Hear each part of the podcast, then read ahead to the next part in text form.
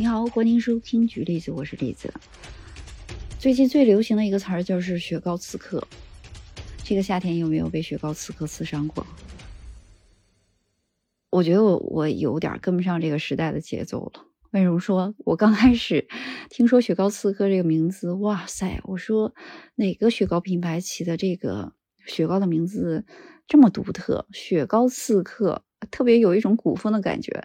后来查找了一下百度百科，才发现雪糕刺客根本不是什么雪糕品牌的名称，它有另外一番含义，跟我想象的完全不一样。今天不跟大家说雪糕刺客的故事，今天。跟大家分享一个跟雪糕刺客相关的一个冰淇淋诞生的故事。说实话，冰淇淋诞生跟中国有极其大的关系。在中国商朝的时候呢，就有一个习惯，就是在呃特别冷的冬天就把冰块取下来，然后储存在地窖里，等到夏天的时候呢再拿出来使用。周朝的时候，为了这件事情呢，还设立了一个专门负责取冰、用冰、存冰的一个官员。当然，这个官员的称呼确实挺有点奇特的，他叫凌人，凌就是霸凌的凌，两点水，是不是因为要跟冰相通，所以起名叫做凌人？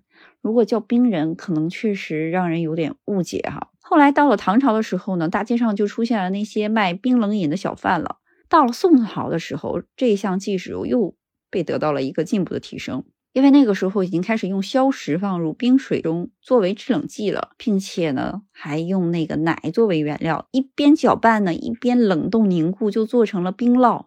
这可能就是最早的冰淇淋的前身了。到了元朝的时候呢，元世祖忽必烈就觉得这个冰酪不应该是其他人应该享用的，只能是我皇帝自己享用，或者是他可以作为食物赏赐给他喜欢的官员来吃。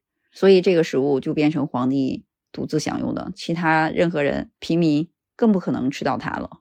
之后呢，马可波罗来到了中国，忽必烈呢特别宠信他，不单把这个冰酪赏给他吃，还把冰酪的技术和秘方也传给他。这个马可波罗一回到意大利之后，就把这个技术献给了意大利的宫廷，意大利宫廷又把这个当成宝贝一样作为礼物献给了法兰西的王室。所以呢。真正的冰激凌诞生呢，就是在十七世纪法国宫廷，是由他们一个大厨杰拉尔德·迪萨做的。这是第一份呢用牛奶和奶油制成的一个冰的甜品。当然，能有幸享用它的也不是一般人，是当时的英国国王查理一世。之后的两百年呢，这个冰淇淋就一直成为王室权贵的一个独占的食物。直到呢两个世纪之后，也就是十九世纪，美国的巴蒂尔模式有一个牛奶商人叫雅各布·福塞尔，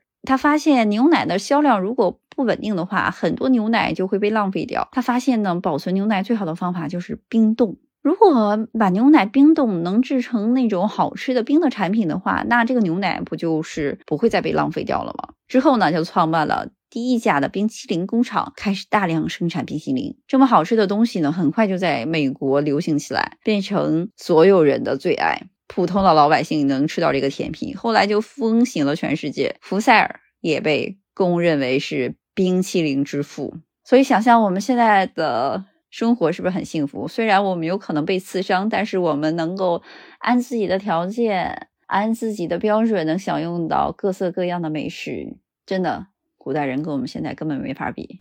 我突然想到另外一个问题：其实我们可能真的所有现在我们能享用的东西，我们享受的当下的生活，真的都是我们现在享用的最好的。比如说，新鲜的空气、纯净的水源。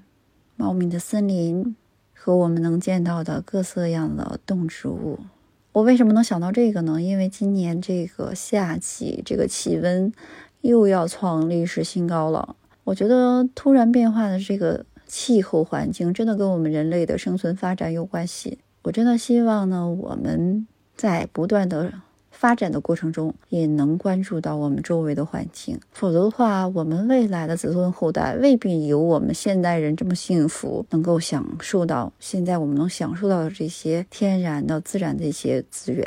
有可能这些在未来就变成一种奢求。如果我们不去注意的话，不去关注的话，我们未来的子孙的后代，我们未来的人类，真的可能会会处在一个特别艰难的生存环境之中。所以你那时候，你说再去享用什么美食，再用享用其他的一些生活，可能。那时候就不会觉得自己很幸福，因为毕竟这个环境是我们赖以生存的。哎呀，突然就转到这个环境里面，因为我真觉得，因为有了好的生存环境呢，我觉得我们才可以更幸福的享受大家。